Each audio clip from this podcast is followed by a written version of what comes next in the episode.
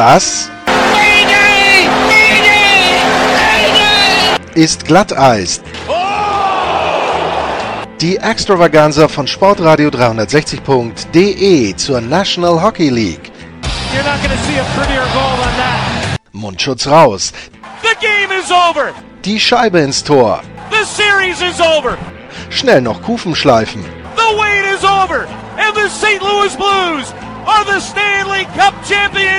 Und hier ist euer Gastgeber, Lars Marendorf. Hallo Hockey-Fans und willkommen bei Glatteis, dem Manager Talk. In dieser Folge geht es tief ins Herzen von Texas. Wir reden über die Dallas Stars und das heißt, ich habe geredet mit Taylor Bird. Ähm, Taylor ist ja die Chefredakteurin von der Website defendingbigd.com. Ähm, ja, ist von SB Nation ähm, ein Blogpage und äh, die Jungs und Mädels dort, die haben auch einen Podcast, auch ähm, unter defendingbigd.com ähm, zu finden. Also wer sich da noch weiter über die Stars informieren möchte, ist da sehr, sehr gut aufgehoben. Und natürlich habe ich mit ihr geredet über Joe Pavelski, über Corey Perry, äh, über Ben Bishop natürlich auch und über die Erwartungen, die man jetzt in Dallas hat, nachdem man ja in der letzten Saison auch fast ins Conference-Finale gekommen ist. Also ja, viel Spaß jetzt mit den Dallas Stars.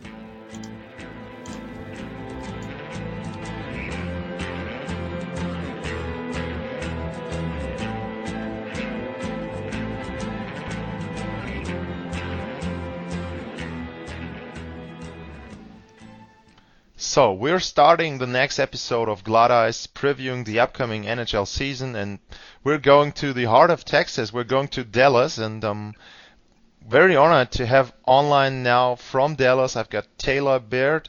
Um, Taylor, thanks for coming on the show. I highly appreciate it, and welcome to the show. Yes, thank you for having me. I'm happy to be here. Okay, yeah, Taylor. Um, you're part. You're the managing editor. Um, uh, in fact, from the Defending Big D SB Nation blog site. So um, you're doing a lot of stuff there. You guys are covering pretty much everything. Uh, stars there as well, but when you look on the on the blog there, you also uh, look at the different teams there in your division as well, s- stuff like that. You got a podcast, so um, could you just wrap up what you're doing covering Dallas Stars and hockey in general there? Yeah, absolutely. So um, we're a site that's run by the fans for the fans. So it's it's a kind of passion project for most of us. We do it in our free time um, on top of our day jobs.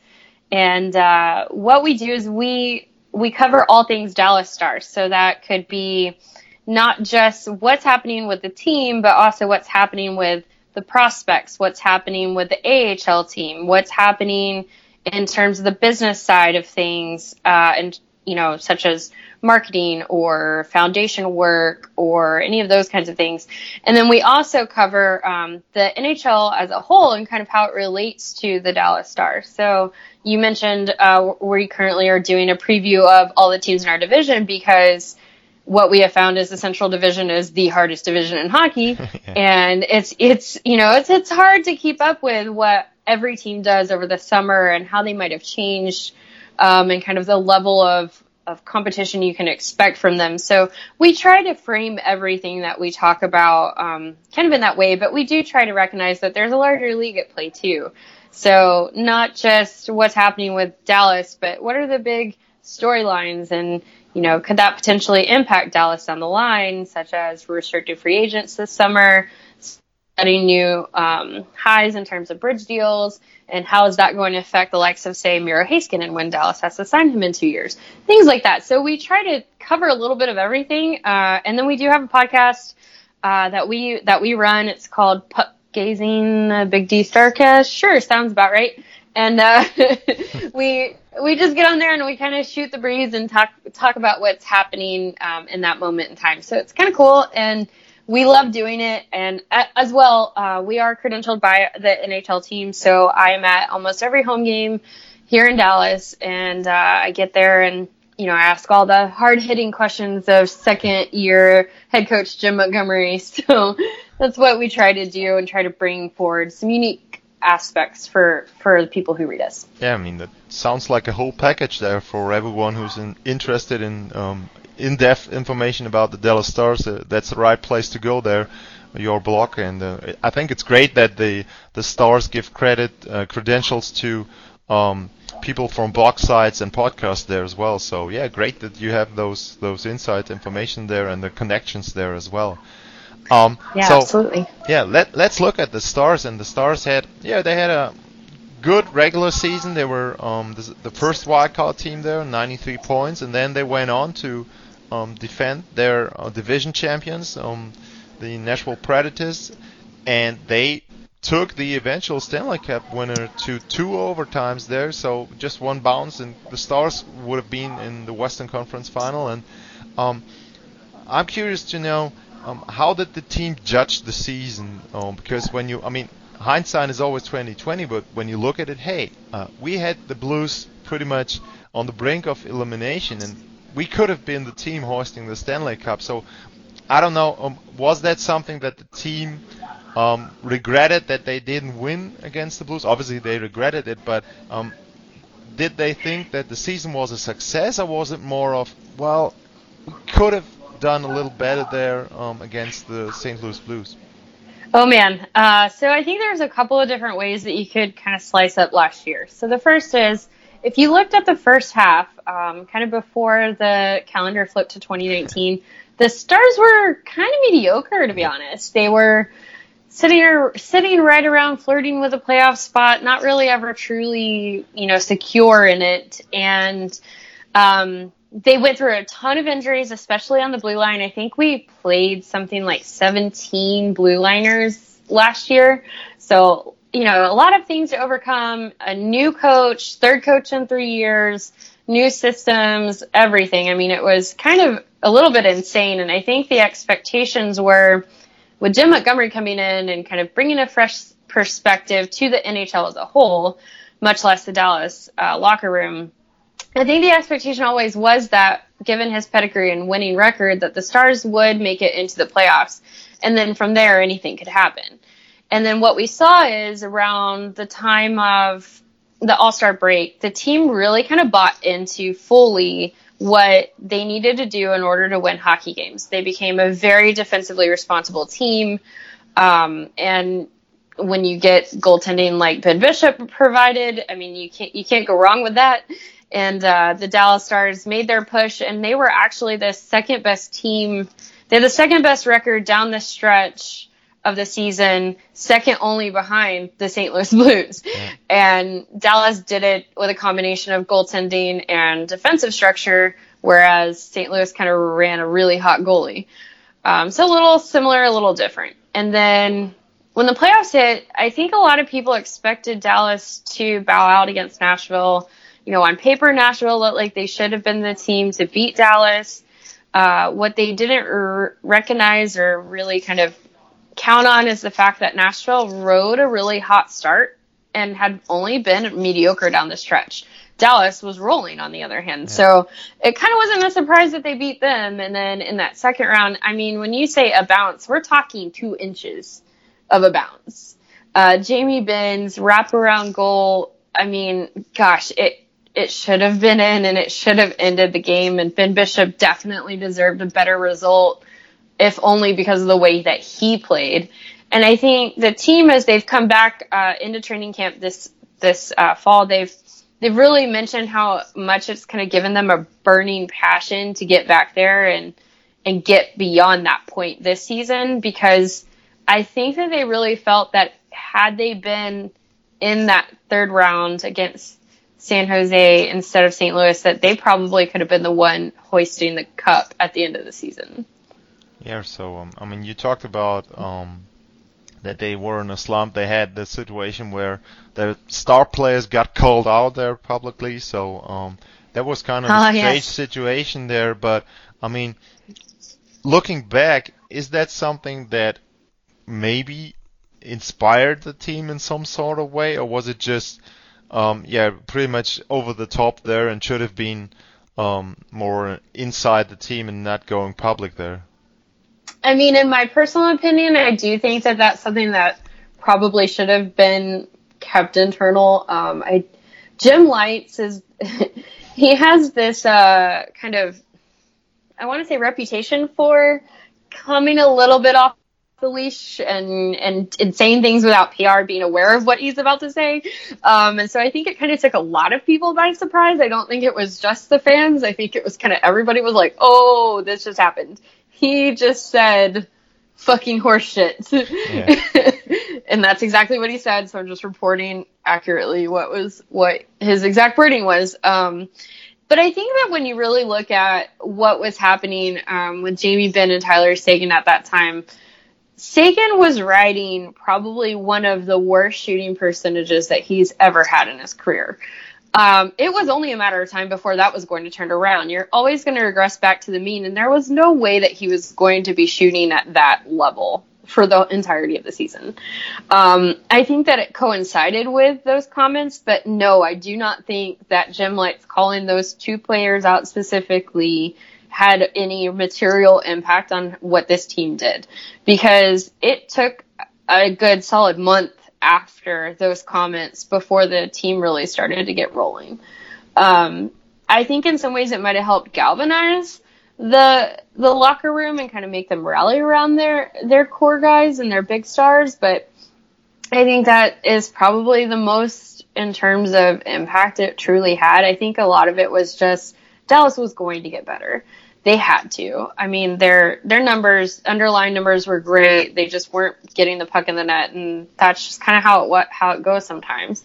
Um, I also think that at that time, Tyler Seguin was leading the league in the most hit posts. So it wasn't that he wasn't getting the shots. It wasn't that he wasn't trying. It was just like he was bit by the luck, was not being bit by the luck, luck dragon. He just was just getting the worst luck. And when you get that and it kind of combines and sometimes the perfect storm happens and then you combine that with injuries on the back end and everything else that was kind of going on with the team. No, Jim Lites did not actually turn this team around. Um, I really don't think that he did. Um, and I do think that there, it really kind of caused a little bit more harm than good. Um, but, you know, when you get to the playoffs and you get into the second round, a lot of that goes by the wayside and people learn to forgive and forget.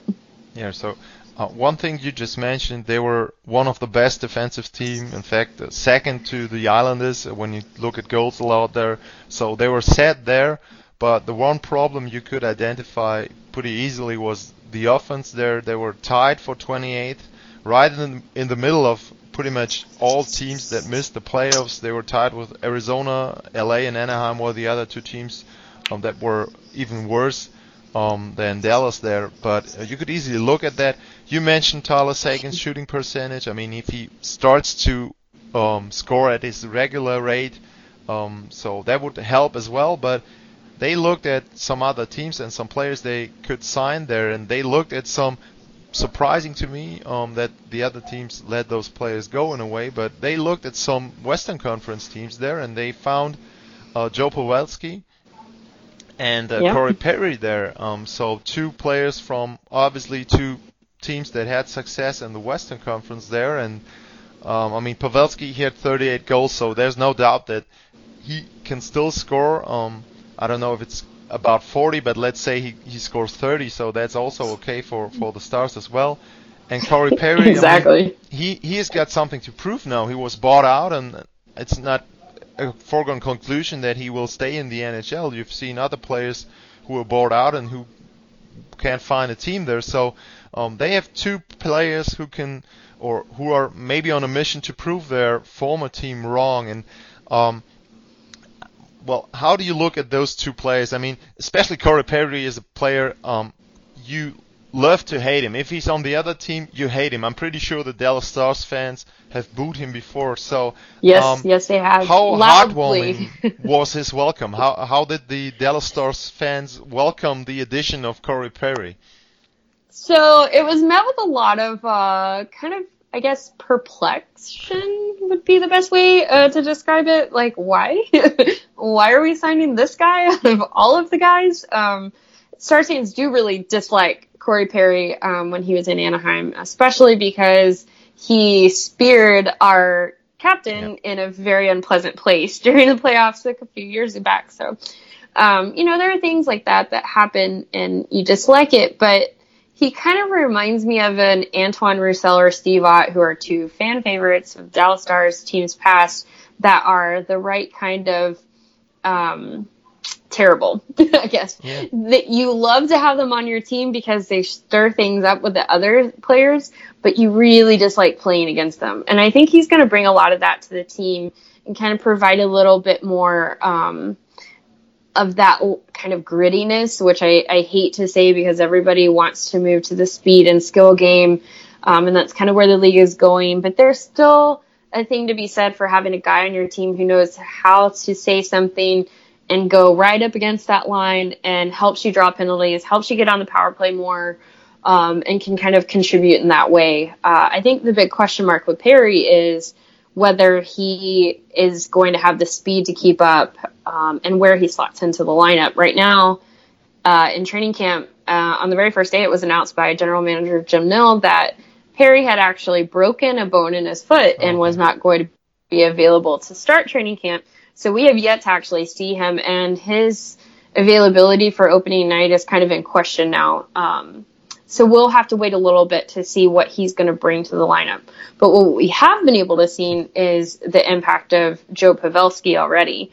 Um, he's just the consummate pro, a guy that just really loves the game, and it's infectious when you have a guy who's really jazzed about being being in a spot, you know. And it's difficult to maybe see that happening when you've spent your whole career in one place. You put down roots. I mean, gosh, Pavelski's son is, you know, 10, 11, 12, 13 years old, somewhere in that range. And, you know, it's, it's tough to then say, you, hey kid, you know, you've lived here your whole life. Now dad's going to Dallas. Let's go. Um, but I think it's really cool that they've gotten settled here. Um, they, you know, he said he feels really comfortable. The family's happy and, you know, happy family off the ice, happy player on the ice. Um, so I think it'll be really good. And then we've actually seen Pavelski kind of um, already connecting with John Klingberg, and I think that's the thing that's the most enticing to me as a fan and as somebody who covers the team. I cannot wait to see Joe Pavelski set up in front of the goaltender and just batting down those John Klingberg high shots from the point and just tip in goal after tip in goal. Let's go. Um, so I think that's going to help a lot. But one of the things Dallas does need to focus on is getting some additional offensive depth out of their bottom six.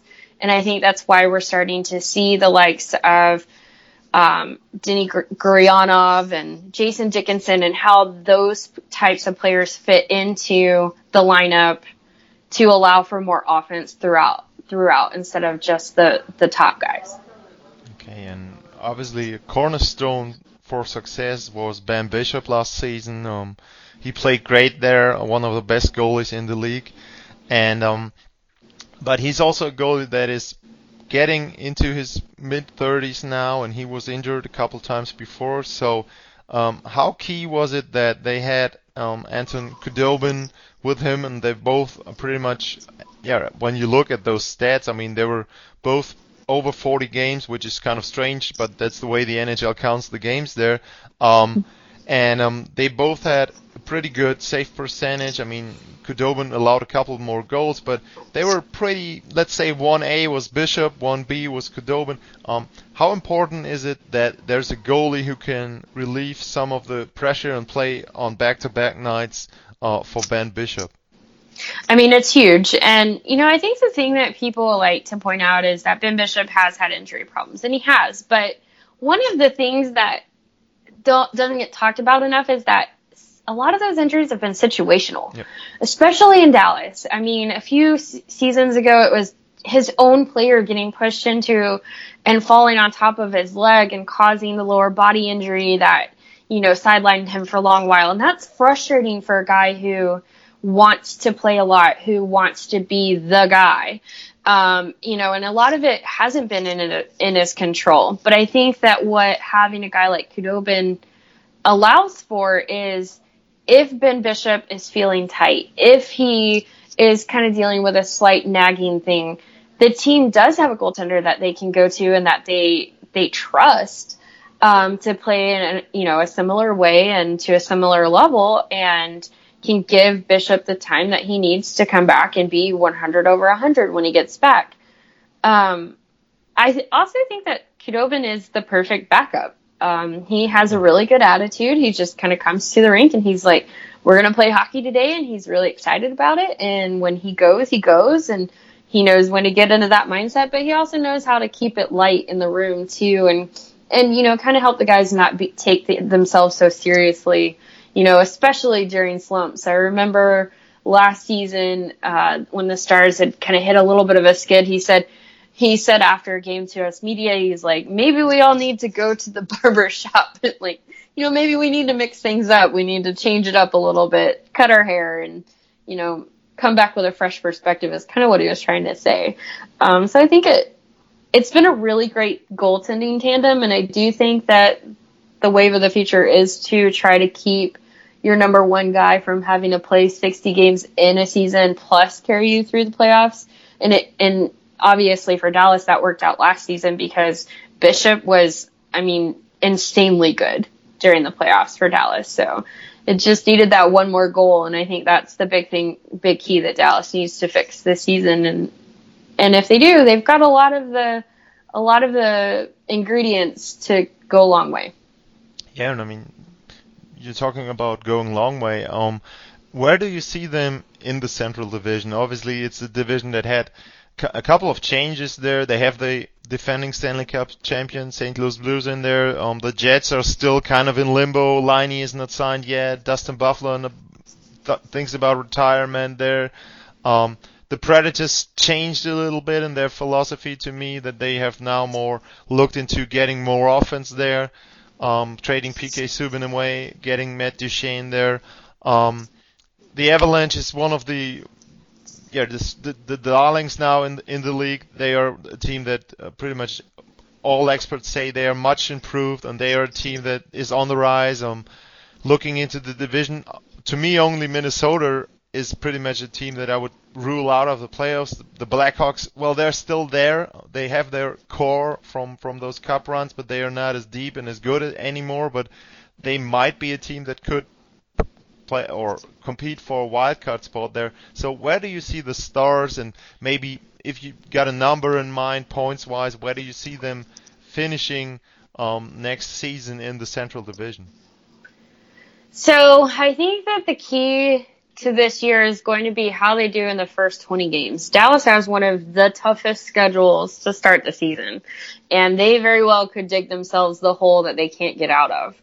Um, with that being said, if they continue to play the way that that they bought into at the end of last year and they saw results from, I think that Dallas is going to acquit themselves well during that stretch. Um, to me, I think it comes down to the fact that it is such a tough division and that you can't really, like you said, rule any one team out. I can't even rule Chicago out, to be honest with you. If you look at how they did after they made the coaching change from, you know, firing Quenneville and and getting the guy that they have now, they were really hot down the stretch too, and they actually made a push where they they could have, I mean, a few more games in, the, in that season, and maybe we're sitting here and saying Chicago instead of Colorado as a second yeah. wild card. So I I can't really rule any of them out, but I think that with the goaltending that they have, the defensive structure that they have, uh, and I think Pavelski kind of helps turn a key in the offense a little bit. I think that Dallas, I would say, I think they finished in the top three. Where in the top three? I'm kind of leaning more towards third uh, in the division, and I think they're somewhere around that 97 point area. I don't think that's out beyond outrageous to improve by four points. That's two wins over the season. Um, they also could get really hot and turn into the 2016 Dallas Stars and just run away with the division. They could also completely implode um, and be last in the division. I mean, there's just no telling. And honestly, after watching this many seasons of the Dallas Stars and all the different ways they've learned to break your heart, uh, I'm not, I'm cautiously optimistic, I guess I would say about this season. Um, but I do think that the expectations have been raised. You know, Dallas expects you to make the playoffs. They expect you to go further than they did last year. This town loves a winner. They want to get behind you, especially when you're winning. Um, so I think that if they can pick up the momentum that they that they that they earned over the end of last year and run with that this season, they're gonna they're gonna play to a lot fuller build or to full buildings all the time, not just on the weekends. Um, and they'll be able to have you know mostly Dallas Stars fans on their side. So I think that I think that they're they're primed for a good run. It's just whether they can put all the pieces together. And they, they haven't had consecutive playoff seasons for a long time there. Last time was back in Too 2008 uh, when they uh, went there um, in consecutive seasons. Um, the last question is, you talked about your German connection um, before we started the show, and for us Germans, Dallas obviously in the last 21 years has been Dirk's home, and it was Oh. um, a bittersweet feeling to see him step da- or retire there as a Dallas uh, hero. So um, if you look at the Dallas Stars now, obviously it's not coming around for each team and it's not coming around um, every year. But if you should point to one of the players on the Stars um, who might be able to get somehow some status like Dirk did.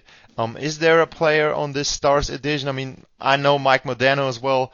Um, is is one of the players that is obviously, um, yeah, um, a hero there in Dallas. But is there one player now on the Stars roster, or do they have to win a cup before there's the next uh, Mike Modano for the Dallas Stars? I do think that they're going to have to win, and I only think that because Dallas is very much a town, like I said, that loves winners. and if you don't win it all, but you've had and you but you've done a lot of good years of service, I mean, the fans of that sport and that team will love you. Um, but you really have to garner notoriety within the market uh, to really be the level of Dirk. Uh, I mean, Dirk was, gosh, I, I, I've never known Dallas without Dirk Nowitzki in it as part of the sports landscape, but also as part of our community. He, you know, he got really involved. He does a lot of charity work. He's constantly advocating, you know, for different um, causes that he believes in around town, you know, and has been th- the example of the consummate pro and utilizing his status for the betterment of those around him. Um, so I think that in that way, what's unique about hockey is, you know, a lot of these guys do a lot of charity work. They they they do, but they don't get the notoriety because they don't want it. Because hockey players are very much drilled in from the from the day one, from day one when they first start playing that it's all about the team and how the team does. So what they do individually on or off the ice is always downplayed, um, and a lot of times they don't even want it to be known that they're doing something. Um, in that way, I think that Tyler Seguin may be the most apt to become a Dirk Nowitzki. Um, in terms of what he does off the ice, uh, the fact that he's not hesitant to talk about it. Um, and he has done a pretty good job of establishing his own brand. Um, and that is unique in, in hockey. And I, and I, you know, I think that's kind of the way of the future is for, for NHL to continue to do well and be, be able to grow its fan base and reach new fans. It needs to learn how to market its key players better.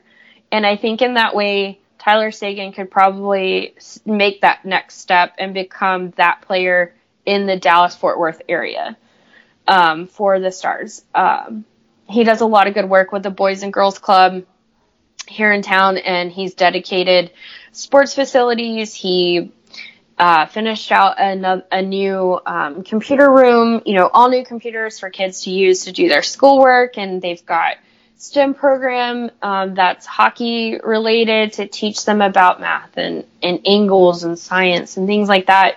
Um, so I think that he's probably the closest to that, and he is signed long term. Um, I just I think that if you were ranking them, he's probably the one. John Klingberg could make a good case for that as well, but Klingberg's kind of more soft spoken, uh, like a lot of uh, the Scandinavian players are, um, and I don't think he's as well known around the city. Um, but who knows? I mean, maybe the, with the Winter Classic coming to town this year, yeah. uh, Dallas really learns um, some of their their own stars here in their in their backyard. Okay. Um, you made a very good point there with the marketing. Um, I think that's one of the differences. We, I'm doing a U.S. sports show with uh, covering the NBA there as well, and that's the big difference to me uh, between the NHL and the NBA because the NBA just promotes their stars so much more, and there's so much more. Um, yeah, uh, recognizability for those stars. I mean, obviously, you get, they don't have a helmet on and they are running in shorts, but still, um, the league, the NHL, could do a little bit more uh, to promote their stars there. Um, Taylor, that was fun. There was a lot of information about the Dallas Stars. As I mentioned, anyone who wants to get more stuff um, uh, is right at your place. The defendingbigd.com blog site there, the podcast you mentioned as well. Um, I'll link you the Twitter um, feed there when I post the show. So thanks a lot for coming on Excellent. the show. And maybe, as you mentioned, uh, we haven't even talked about the Winter Classic there, so that could be something maybe we can do later on in the season um, to talk yeah, about absolutely. that. Um, so would that, love that to would talk about that. Yeah, because Dallas Dallas does things big here, so yeah, we're of course, expecting of course, big yeah. things. okay, good. So thanks a lot, Taylor. Yes, thank you.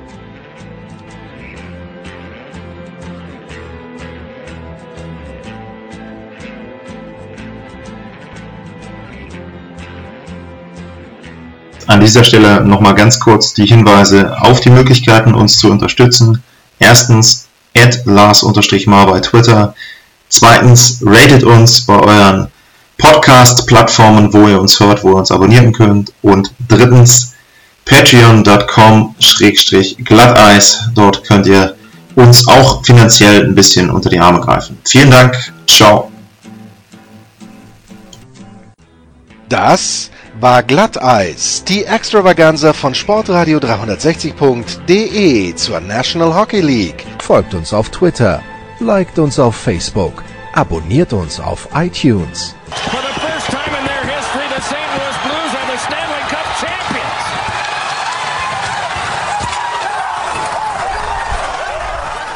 Und verpasst nicht die anderen Highlights auf Sportradio 360.de wie zum Beispiel die Big Show, jeden Donnerstag neu.